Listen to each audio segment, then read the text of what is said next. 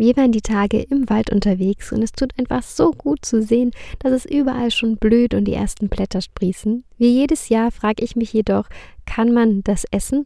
Um diese Frage jetzt endlich einmal zu beantworten, habe ich mir die liebe Anne Gauert mit an Bord geholt. Sie ist Expertin für Kräuter und Wildpflanzen und gemeinsam sprechen wir darüber, was du zu dieser Jahreszeit sammeln kannst, was du essen kannst, wie du es verarbeitest und wozu du Wildpflanzen noch verwenden kannst. Ganz viel Spaß mit diesem Interview.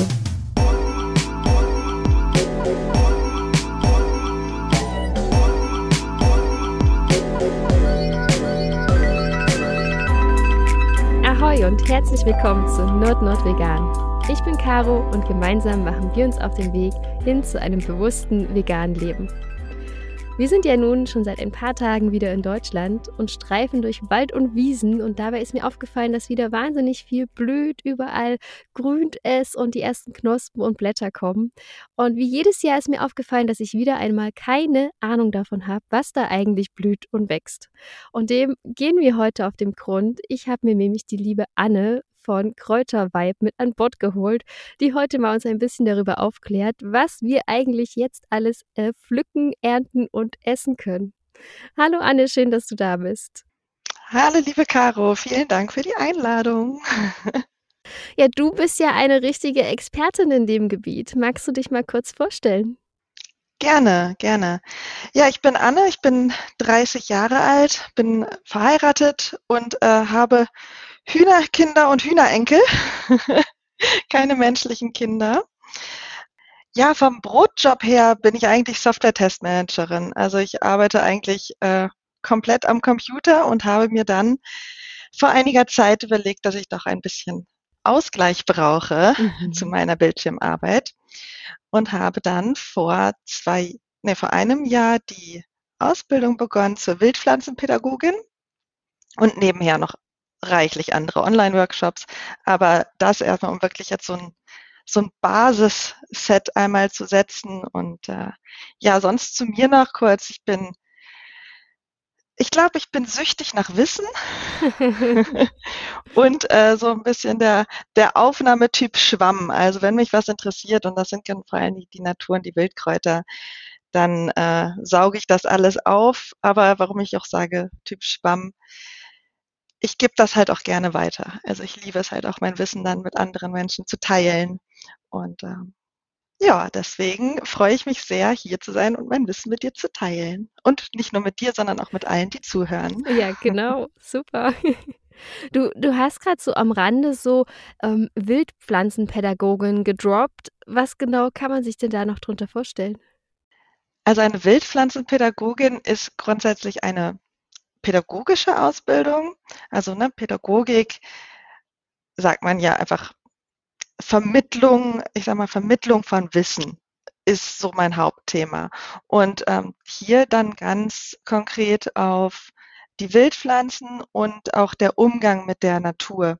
Also mein Ziel ist es, zwischen Mensch und Natur eigentlich wieder zu vermitteln, dass wir uns wieder verstehen, dass wir auch vielleicht im Zyklus oder im Einklang des Zykluses mitleben können und auch eben verschiedenste ähm, Zykluszeiten in der Natur erkennen können und nutzen können für uns natürlich auch.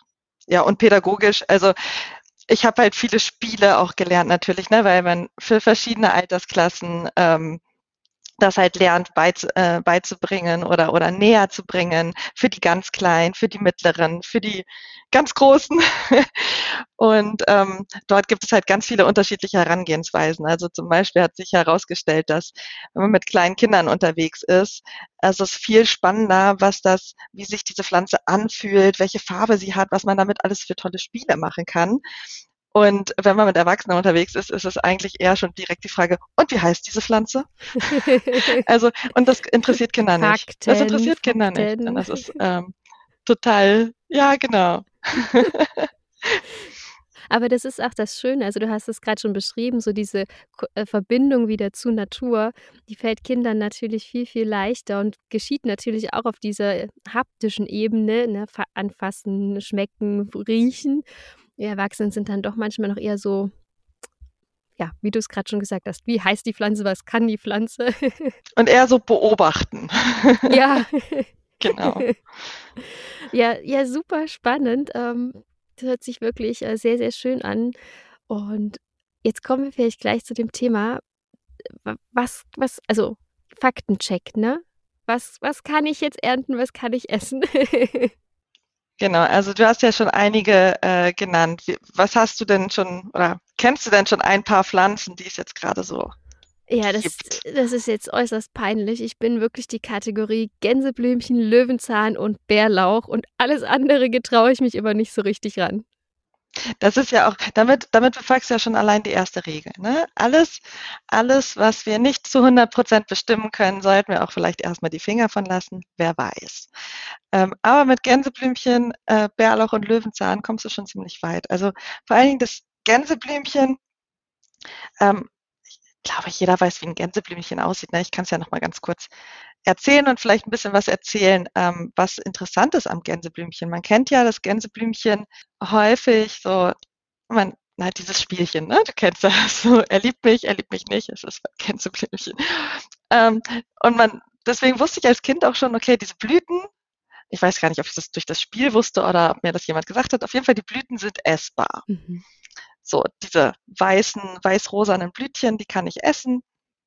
Irgendwann habe ich dann äh, jemand mal beobachtet, der sich dann so die ganze Blüte in den Mund gesteckt hat, also mit dem Gelben halt auch in dem Blütenkorb. Da ich so, hm, geht das auch? Ja, ja, ist auch essbar. Heute weiß ich, die Pflanze ist sogar komplett essbar. Samt Wurzeln. Man, also man nutzt nur die Wurzeln. Ja, man nutzt die Wurzeln nur meistens nicht. Aber theoretisch sind auch Blätterstiel. Es ist also nichts, nichts Giftiges dran. Das Einzige ist nur, wenn man, äh, man muss mal ein bisschen aufpassen, wenn man jetzt eine, eine Allergie hat, Ne, bei Korbblüten ist halt ein Korbblütengewächs und die Korbblütlerallergie ist halt recht verbreitet. Mhm.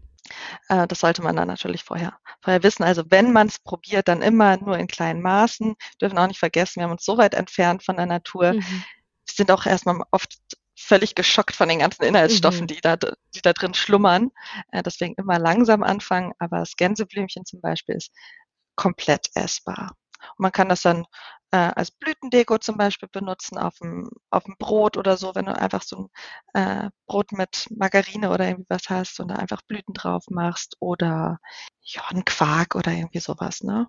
Genau. Oder natürlich, du kannst es auch in der Hausapotheke benutzen, aber ich glaube, das führt ein bisschen weit. Nee, tatsächlich nutze ich das so zum Schmücken von Salat und Broten. Das finden auch die Kinder immer ganz toll. Die sind dann auch gleich, ja, wenn man vor allen Dingen so Picky Eater hat, wenn man da irgendwie ein bisschen mit Blümchen arbeitet, finden die ganz klasse. Also kann ich nur empfehlen. Ja, da freue ich mich schon mal. Da habe ich ja schon mal ein was äh, richtig ja. und gut gemacht sozusagen. Ja, definitiv. Also mit dem Gänseblümchen auf jeden Fall. Den Löwenzahn genauso. Den Löwenzahn kannst du auch. Der ist auch komplett essbar. Du kannst auch äh, die Blütenköpfe zum Beispiel schön oder auch ich nehme immer gern die Blüten äh, direkt aus dem Blütenkopf so mit raus und streue sie dann so drüber. Mhm. Ne? Ja äh, dass sie halt so einzeln und schön verteilt sind, nicht so eine große auf einmal. Denn der Löwenzahn hat schon sehr, sehr viele Bitterstoffe in sich. Er schmeckt recht bitter und wir sind halt von diesen Bitterstoffen leider sehr entwöhnt durch die aktuelle Ernährung. Ne? Die Bitterstoffe sind überall rausgezüchtet worden. Der Ursprung des Kohls, der war eigentlich super, super, super bitter. Und wenn wir heutzutage Kohl oder auch Salate essen, ja, schmecken ja schon fast eher, eher süßlich ja, als äh, eben bitter. Deswegen, das könnte ein Schock sein, auch für Kinder, wenn man eine ganze Blüte nimmt. aber so ein bisschen, ist halt dann schön gelb noch. Und wenn du dann noch, dann hast du weiß und gelb. Und wenn du dann noch ein bisschen so was Rotes machst, dann kannst du so von der Taubnessel zum mhm. Beispiel die mhm. Blüten noch mit dazu machen. Mhm. Ja, ich glaube auch Klee kann man auch essen, oder? Klee, Klee kann man auch essen, genau, die Kleeblüten. Ja, also von dem roten oder von dem weißen Klee. Bei denen ist nur, also du kannst äh, normalerweise recht viel, äh, äh, also das einfach benutzen, weil die Menge ab da, wo man dann irgendwie kritisch drauf gucken sollte, die erreichst du normalerweise in der Ernährung nicht. Aber genau, der Klee ist vor allen Dingen für Frauen auch sehr interessant, weil es in der Frauenheilkunde auch sehr, sehr gerne benutzt wird, weil der eben unseren Hormonen quasi sehr ähnlich ist, oh. äh, von, den, von den Wirkungen her, die damit verwendet werden können. Das heißt, wenn man mal zum Beispiel auch sehr, sehr, sehr viel Klee isst, kann es halt auch sein, äh, dass sich doch der weibliche Zyklus dem mal ein bisschen verändert verändert. Ah, ja, spannend. Und, und du hattest die Taubnessel gerade noch angesprochen. Was hat es damit auf sich? Genau, die Taubnessel, die Brennnessel kennt, glaube ich, kennt, glaube ich, jeder, spätestens, wenn mhm. man reingefasst hat. ich bin da mal reingefallen als Kind. Oh nein. Ja, so richtig mit kurzen Sachen. Und ähm, ist aber sehr, soll sehr gesund sein, das mit der, mit der Brennnessel, mit dem Brennen. Meine Mama hat das dann auch gesagt, um mich zu trösten, ähm, dass das ja gesund ist und dass das die Durchblutung einregt und solche Sachen. Aber als Kind habe ich das äh, anders in Erinnerung. das war wirklich so eine Aktion, wir spielen Ball und ich will ihn noch fangen und bin rücklings in so ein richtig großes, also auch schon richtig hohe Brennnesseln reingefallen mit kurzen Sachen. Also das war wirklich vom, von der Nasenspitze bis zum großen Zeh. Ähm, ja. Und bist du jetzt immun hm. gegenüber der Brennnessel? Also tatsächlich kann ich mich, also ich reagiere nicht mehr so stark tatsächlich drauf. Also mir, mir fällt es auch nicht schwer, die, die abzuzupfen zum Beispiel. Aber das sind natürlich auch junge, die ich pflücke. Ich muss aber auch zugeben, ich habe jetzt sehr arg darauf geachtet, in den letzten Jahren nicht wieder reinzufallen. Ich weiß nicht. aber kann man dagegen richtig immun werden? Weiß ich nicht. Das war jetzt einfach eine Frage, die ich, äh, die ich dir stellen wollte, weil du so eine umfassende Erfahrung gemacht hast damit. Ich kann mir vorstellen, dass man einfach ein bisschen ruhiger wird damit, ne? Also dass man ein bisschen abgebrühter wird. Also ein paar Kräuterkolleginnen von mir. Ähm, also einerseits gibt es einen Trick, wie man die Brennnessel anfasst äh, damit sie eben nicht brennt. Ähm, aber manche ja, fassen auch einfach rein, weil sie sagen, ach komm, dieses bisschen Brennen, das ist bald auch eh wieder vorüber. Ja, ich muss zugeben, so richtig kann ich mich nicht mehr daran erinnern, dass ich mich mal wieder so richtig an der Brennnessel verbrannt habe. Also, dass man dann so richtig diese Bläschen kriegt und dass sich alles rötet und auch juckt. Nee, das hatte ich tatsächlich nicht mehr. Also ja, ich, ich würde jetzt mal sagen, abgehärtet auf alle Fälle. Aber ich lege mich, leg mich diesen Sommer nicht in ein also Brennnessel. Brennnessel ist ja ganz toll. ja, ja, ja, das sollte man tun, dies vermeiden. Du willst ja auch essen. Ja, genau. Ja, solltest du ja essen. Da sollte man sich nicht reinsetzen. Genau, du hattest gesagt wegen der Taubnessel. Ne? Also die Taubnessel sieht der Brennnessel sehr, sehr ähnlich, auch wenn sie nicht zur gleichen Familie gehören, aber sie sieht, sieht ihr vom Wuchs her ziemlich ähnlich also wenn man sie äh, sieht, dann tritt sie eigentlich auch direkt in Gruppen auf. Also mhm. hast du auch direkt so ein, so ein Meer vor dir, ähm, wird so ungefähr 10 bis 30 Zentimeter groß und ähm, wächst so ein bisschen, na, wie, auch wie Kerzen, ne? wie, wie, wie äh, die Brennnessel eben immer mal so aufrecht. Und an diesem Stiel sind dann die, äh, die rund bis herzförmigen Blätter so ein bisschen gekerbt. Gekerbt, das kann man sich mal so ein bisschen vorstellen, wie so eine, wie wenn ich eine Wolke male. So diese Halbkreise drumherum. Ist ein bisschen flaumig, flaumig behaart die Blätter. Und ähm, vor allen Dingen die jungen Blätter, also die ganz oben, also ich äh, spreche jetzt einfach von der ähm, purpurroten Taubnessel. Es gibt mhm. ganz viele verschiedene Arten. Mhm. Ich habe letztens nachgeschaut. Es waren 50.000, 80.000. Es gab sehr, sehr viele. Aber ähm, alle Taubnesselarten sind grundsätzlich auch erstmal essbar. Mhm.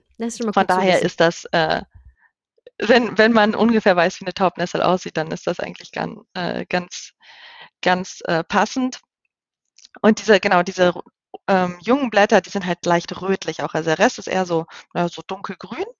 Und oben ist es dann immer ein bisschen rötlich und dann sind rundherum so eine Lippenblüten, so nennen die mhm. sich. Und die nennen sich deswegen Lippenblüten, weil sie so eine große Oberlippe haben und so eine etwas kleinere Unterlippe. Also es sieht wirklich aus wie so ein kleines Mäulchen.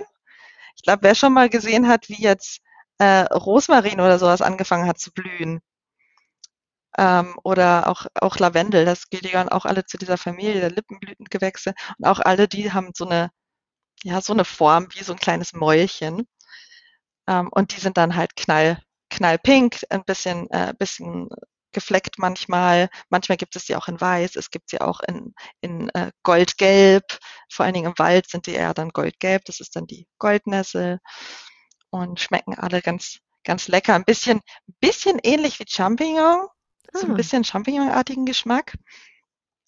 Ähm, also kann man auch ganz gut so in Salate, Salate packen, aber die, wenn man einfach nur die Blüten so abzupft und dann, ähm, ich habe das bei Kindern beobachtet, die haben dann äh, so den, den Blütensaft quasi rausgesogen aus den, aus den Blüten. Der ist halt zuckersüß, ne? Das ist halt der schöne Nektar.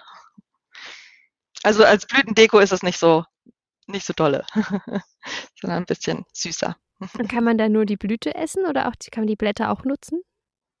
Also man kann die Blätter, Blüten, Stängel, Wurzel, könnte man auch alles essen. Aber Wurzel ist bisher eher wenig interessant. Und es ist auch gewöhnungsbedürftig. Also ich bin kein Riesenfan davon. Das ist, das ist sehr persönlicher Geschmack. Ähm, ja, für mich, also die Blüten ja, äh, die Blätter ist nicht so meins. Also haben wir jetzt schon Gänseblümchen, Löwenzahn, Klee, Taubnessel, Brennnessel. Das sind ja schon allerhand. Mhm. Und es gibt noch so viel mehr. Bist noch bereit für ein paar oder ja.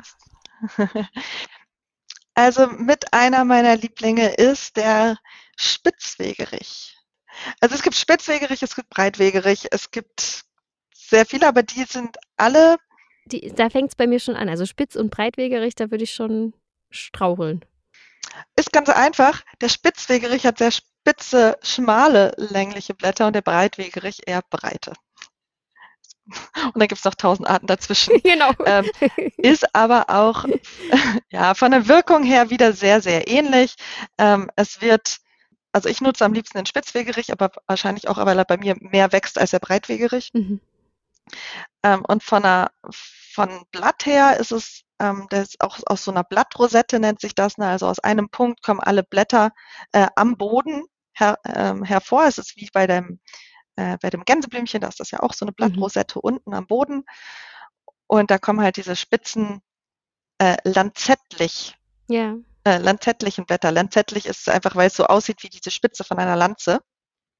So ein spitzes, wie nennt man das, Oval, ja. würde ich sagen. Ne? Oben und unten aber eine Spitze. Und äh, hat halt ganz, ganz starke Blattadern auf der Rückseite. Das sieht man also so ähm, Streifen quasi. Das, das fühlt man auch. Da sind dann wirklich so eine Riffel, Riffel drin. Und dann kommt in der Mitte kommt so ein langer Stiel raus und oben ist so ein ja, so ein kleines Ei drauf, würde ich sagen. Das ist die Blüte. Äh, es ist ziemlich unscheinbar bräunlich und äh, wenn er wenn er spitzwegerig blüht, äh, sind die sind da ganz viele weiße Blüten, die stehen dann in so einem Kranz um dieses äh, braune Ei drumherum. Das sieht ganz sieht ganz toll aus. Mhm. Und diese, diese, diese Blüten zum Beispiel, also wenn die noch nicht blühen, sondern halt noch so braun sind, die sind auch, auch witzigerweise schmecken sie nach Champignon, wie bei der Taubnisse. ähm, und die habe ich dann auch mal gesammelt und wirklich in der Pfanne einfach angeröstet und das hat wirklich so einen pilzigen Geschmack. Also es ist wirklich total lecker. Ja. Und aber ansonsten hat die Spitzwegerich auch eine ganz tolle Eigenschaft für Kinder oder nicht nur für Kinder, sondern einfach, wenn man unterwegs ist. Und zwar hat der Spitzwegerich ganz viele Schleimstoffe in sich. Mhm. Und diese, diese Schleimstoffe ähm, können dann mit der Hand so ganz klein machen und drücken, bis so wirklich dieser Pflanzensaft austritt und das dann auf die äh, auf diese rote Stelle, wo du dich verbrannt hast oder wo du auch einen Insektenstich, Mückenstich oder sonst was bekommen hast, da drauf machen und es wirkt sofort äh, lindernd. Also es lindert sofort den Juckreiz. Ja, ja.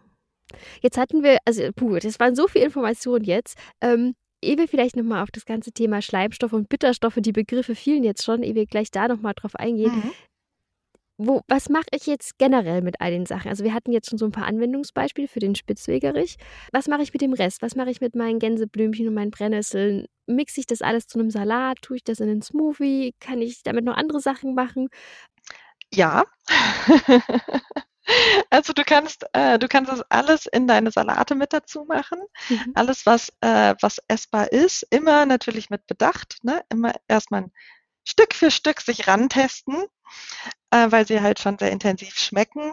Ansonsten ähm, kann man auch super so Öle oder, oder Essig Mhm. einfach damit verfeinern. Also wenn man zum Beispiel ein schönes Olivenöl hat, dann kann man mhm. da wunderbar auch Kräuter einlegen und dann einfach eine Weile dunkel stehen lassen, immer schön schütteln und dann hat man nach so einem, ich würde sagen so eine, ungefähr einem Monat, ein aromatisiertes Öl. Und das kannst du dann toll auch über deine Salate zum Beispiel machen. Genauso auch mit dem Essig. Also du kannst auch einen Kräuteressig machen. Da hast du auch einfach die, die, die klein geschnittenen Kräuter und dann gießt du das mit Essig auf und lässt es auch wieder eine Weile stehen und es geht dann in diesen Essig eben über der Geschmack und aber auch die Wirkstoffe. Also auch die Inhaltsstoffe gehen halt, gehen halt dann über und Salat ist zwar immer das einfachste Beispiel, man kann es aber auch natürlich äh, in Kräuterquark kannst du auch die kleinen, äh, die, die klein geschnittenen Kräuter reinmachen. Oder ein Spinatersatz kann man aus der Taubnessel machen, zum Beispiel aus den Blättern. Die kannst du auch ein bisschen, bisschen erhitzen und dann äh, wie so ein Spinat machen. Gemüselasagne, Pesto, Smoothie. Suppen. Also ja, überall kannst du es verwenden, wo du es halt irgendwie ein bisschen aufpeppen möchtest. Ja. Also ganz generell einfach mehr wieder mit einbauen in die Ernährung. Ich glaube, da haben wir das ja so ein bisschen verlernt. Die sind ja so ein bisschen aus unserer Küche einfach verschwunden. Also einfach wieder zurück in die Küche holen und wie ganz normal Salat und Co. einfach überall mit einbauen, so ein bisschen. Ja, eigentlich sollte man sich am besten angewöhnen, wenn ich koche oder wenn ich ungefähr einen Plan habe, was ich zu kochen, was ich kochen möchte, dann nochmal kurz einen Spaziergang draußen durch den Garten und einfach mal gucken, okay, was, was wächst hier gerade? Kann ich das mhm. vielleicht noch mit da reinmachen? Mhm. Genau. Und warum lohnt es sich denn, die Kräuter sozusagen wieder mit oder ja, die Kräuter von der Wiese wieder mit in die Küche reinzuholen? Du hast vorhin gerade schon Schleimstoffe angesprochen, Bitterstoffe viel schon. Was, was hat es damit auf sich so richtig? Genau, ich, ich erkläre es dir mal anhand ähm, oder aus Sicht der Pflanze. Warum hat die Pflanze das eigentlich? Mhm.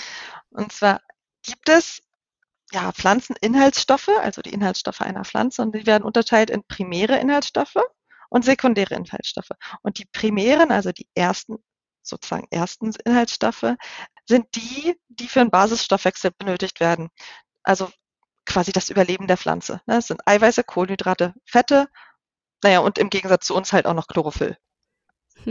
also wir würden auch gerne, also ich würde auch gerne mit Chlorophyll arbeiten können und mich davon ernähren können, aber leider nicht. Genau, also das sind die primären ähm, Pflanzeninhaltsstoffe, die wir halt auch für unseren Basisstoffwechsel benutzen. Und dann gibt es die sekundären Pflanzeninhaltsstoffe. Und das sind, wie die eben schon genannten, so unter anderem Bitterstoffe, das hatte ich noch genannt, äh, ja, Schleimstoffe hatte ich glaube ich nicht gesagt, Schleimstoffe, genau, ätherische Öle, ich glaube, ätherische Öle kennen wir auch alle gut. Mhm. Ja, und diese sekundären Inhaltsstoffe, die haben ganz, ganz verschiedene, ganz, ganz verschiedene Wirkungen und, nütz, äh, und Nutzen der Pflanze auf ganz verschiedene Weise. Also teilweise schützen sie die Pflanze, zum Beispiel die Bitterstoffe sind auch ein Schutz, weil wenn es ganz, ganz bitter schmeckt, dann wird vielleicht ein Fraßfeind äh, von dieser Pflanze eher ablassen. Ja, oder andere locken Insekten an, zum Beispiel durch ganz tolle ätherische Öle und Dufte, Ne? Oder auch Farbstoffe sind ja auch Inhaltsstoffe. Bestimmte, äh, bestimmte Pflanzenfarben locken bestimmte Tiere, Tiere an. Oder es ist auch eine Kommunikation. Auch die Pflanzen kommunizieren ja miteinander. Und sie können auch über, über Düfte oder über Inhaltsstoffe miteinander kommunizieren. So, das ist erstmal das, was sie wichtig macht für die Pflanze, dass die Pflanze sie hat. Und wenn wir jetzt diese Wildpflanzen nutzen, dann nehmen wir diese sekundären Pflanzenstoffe eben auch in uns selbst auf und können uns auch selber dadurch halt schützen oder heilen. Mhm. Je nachdem, was wir halt für einen Inhaltsstoff gerade benötigen. Ja, es ist super, super spannend. Auch da machst du ja gerade ein riesen äh, wissenschaftliches Feld sozusagen auf. Ähm, und das finde ich persönlich auch super spannend, weil viele sagen ja auch, Pflanzen kommunizieren nicht miteinander oder Pflanzen bewegen sich zum Beispiel auch nicht und solche Geschichten.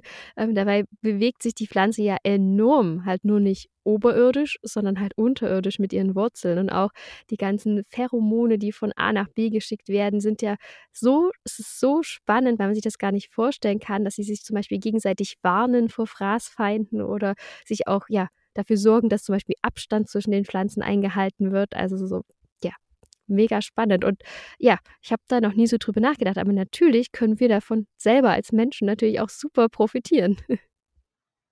Ja, ja, genau. Und ich könnte dir auch gerne ein paar Beispiele nennen jetzt gerne. für, ich würde mal sagen, so drei Inhaltsstoffe. Ich würde mal die, die für mich persönlich ähm, mhm. spannendsten äh, mal raus, rauspicken. Und mein allerliebster Pflanzeninhaltsstoff sind eigentlich so die, die Bitterstoffe. Mhm. Es sind mhm. die Bitterstoffe, die aus der Ernährung so stark rausgezüchtet werden, wurden und aber so, so wichtig sind. Und Bitterstoffe zum Beispiel, da hast du jetzt auch eine Pflanze, die du schon, die du schon gefunden hast, der Löwenzahn. Mhm. Der Löwenzahn hat echt sehr, sehr, sehr viele Bitterstoffe. Und ähm, diese können wir, diese können wir nutzen, denn Bitterstoffe bringen die Verdauung in Schwung. Mhm. Also sie regen die Produktion äh, von äh, Gallenflüssigkeit und so weiter an, sodass alles erst einmal im Körper daraus ausgerichtet ist, dass wir jetzt gut verdauen können. Vor allen Dingen gut auch Fett verdauen können. Also wenn man jetzt vor einer äh, fettreichen Mahlzeit steht oder auch danach, ne, also auch wenn man sie schon gegessen hat, dann könnte man, äh, sollte man sich gut mit den Bitterstoffen einfach unterstützen, dass alles halt ein bisschen ja, angenehmer rutscht, man kann Bauchdrücken, Magendrücken oder sowas bekommt. Und dafür könnte man dann entweder das einfach direkt mit integrieren in das Essen, also Bitterstoffe einfach mit in das Essen integrieren. Oder man könnte auch vorab, es gibt das so früher immer in den, in den, ähm, in den Restaurants, wenn es so ein Kräuterlikör gab am Ende. Mhm. Mhm. Und eigentlich ist es viel, wäre es viel cleverer, diesen Kräuterlikör vorab zu trinken. Ja. Weil du dann deinen Körper eigentlich schon darauf vorbereitest. Also es wirkt viel besser, wenn man das vorher macht, weil dann alles schon darauf vorbereitet ist. Alles klar, gleich, gleich können wir richtig losarbeiten. Ähm, nachher bringt es aber auch definitiv noch was. Wir hatten letzt, letztens erst, hatte mein Mann total dolle ähm, so, so Magen, Magenschmerzen und richtig so Bauchkrämpfe. Und dann habe ich ihm von meinem Bitterelixier etwas gegeben. Und das ist wirklich, es ist ein Wundermittel. Das war sofort weg. Das ist, das ist der Hammer. Also dieses Bitterelixier, Bitterelixier ist einfach nur ein, eine Tinktur. Also wie ich vorhin mit, äh, mit Essig erzählt habe, auch diese ähm, kleingeschnittenen Kräuterteile eben mit Alkohol aufgegossen und dann halt wieder stehen gelassen.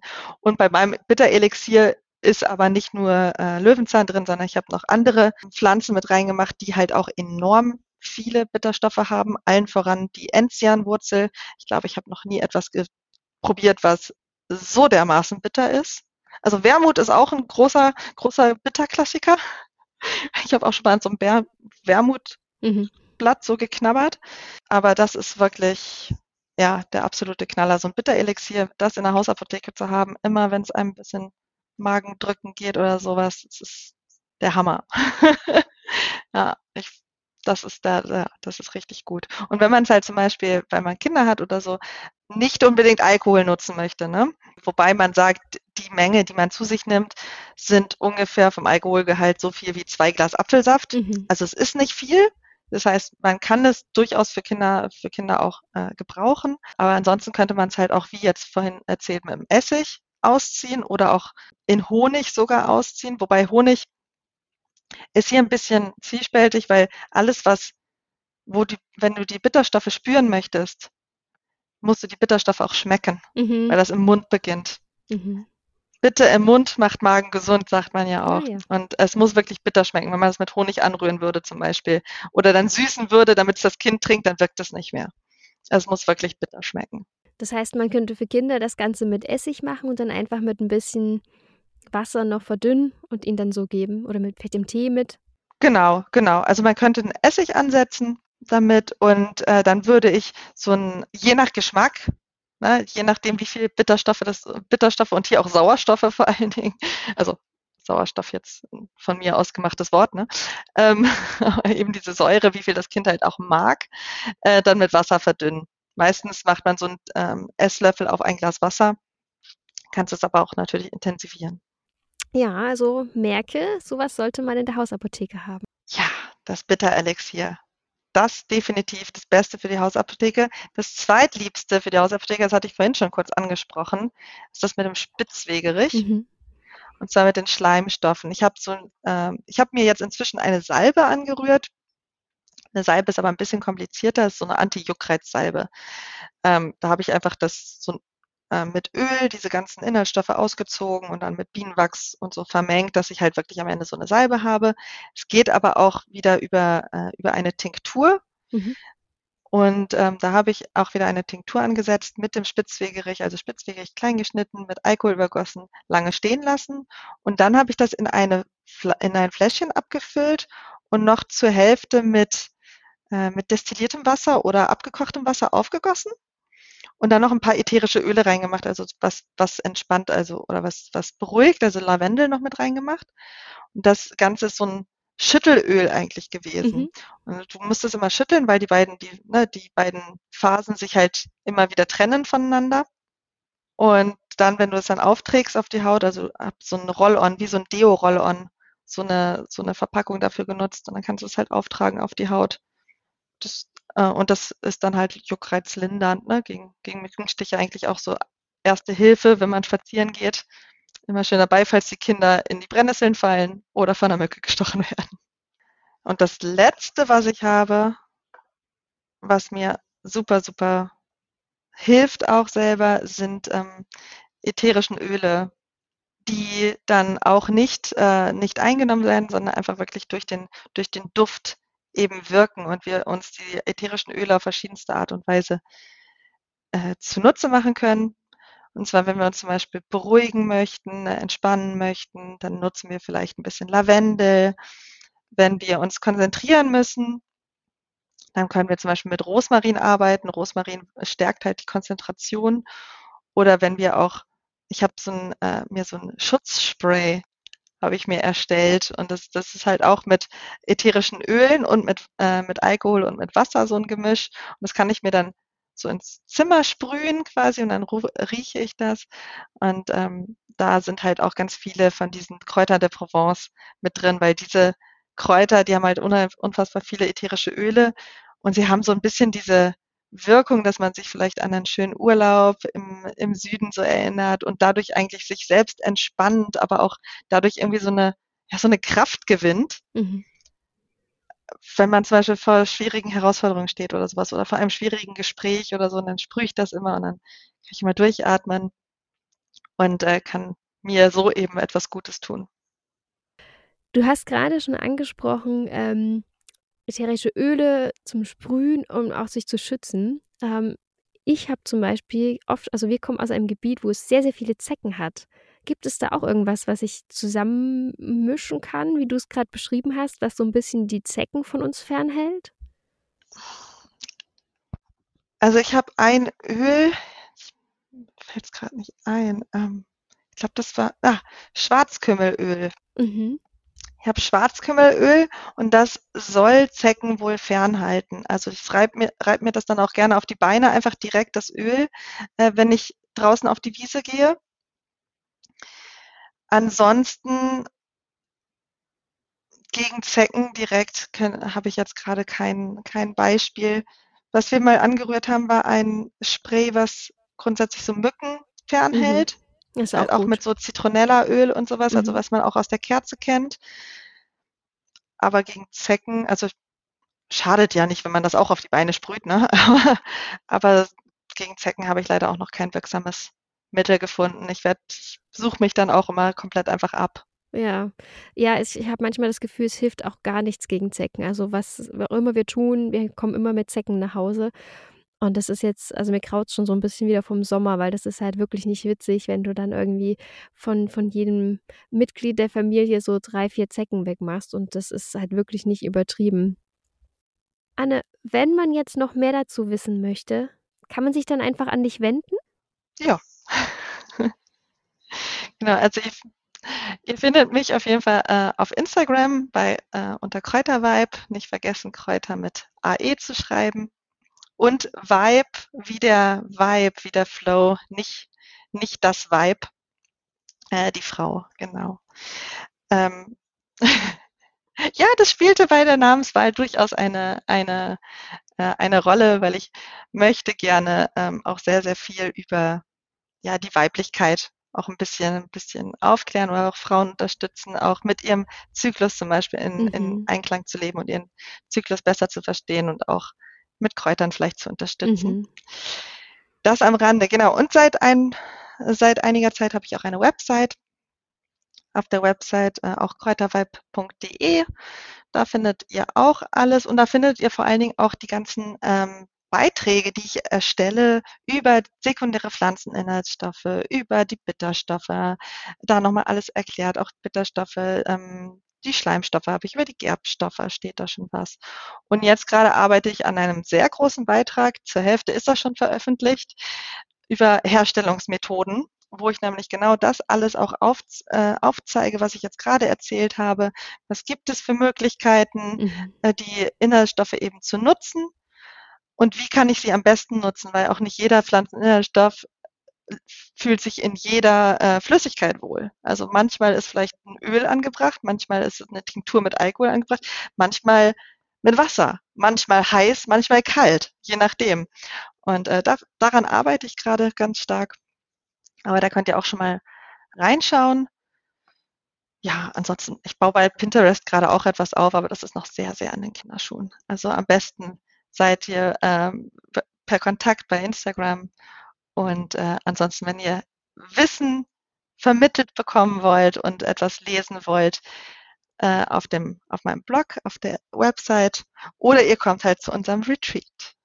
Ah, ist da was, was Größeres in Planung, wo man persönlich mit, mit dir quasi durch Wald und Wiesen huschen kann?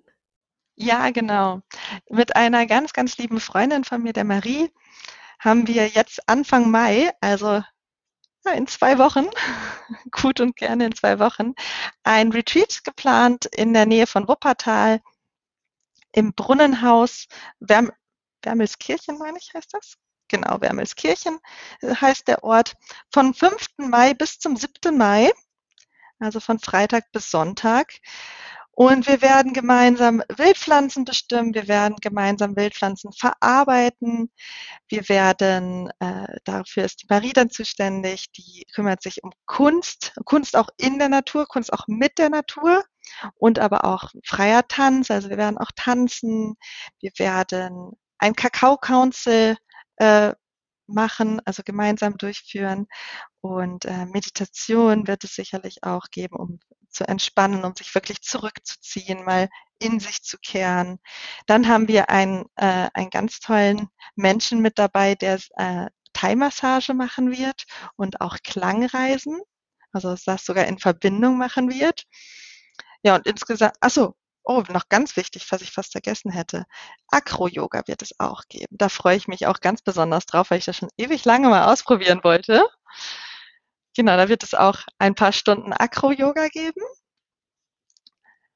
Und ja, und insgesamt gibt es eine ganz leckere vegane Küche bei einem mir ganz äh, sehr am Herzen liegender Mensch, der für uns alle kochen wird. Wow, das hört sich, also auf alle Fälle kann man dort erstmal die ganze Theorie, die man, die wir jetzt hier gerade besprochen haben und die man auch auf deinem Blog nachlesen kann, nochmal in der Praxis quasi erlernen. Ich glaube, das ist dann auch, ja, merkt man sich, glaube ich, viel besser, wenn man die, die Kräuter und Pflanzen direkt nochmal vor Ort sieht und nochmal mit einer Expertin sozusagen bestimmt, dann fühlt man sich auch viel, viel sicherer.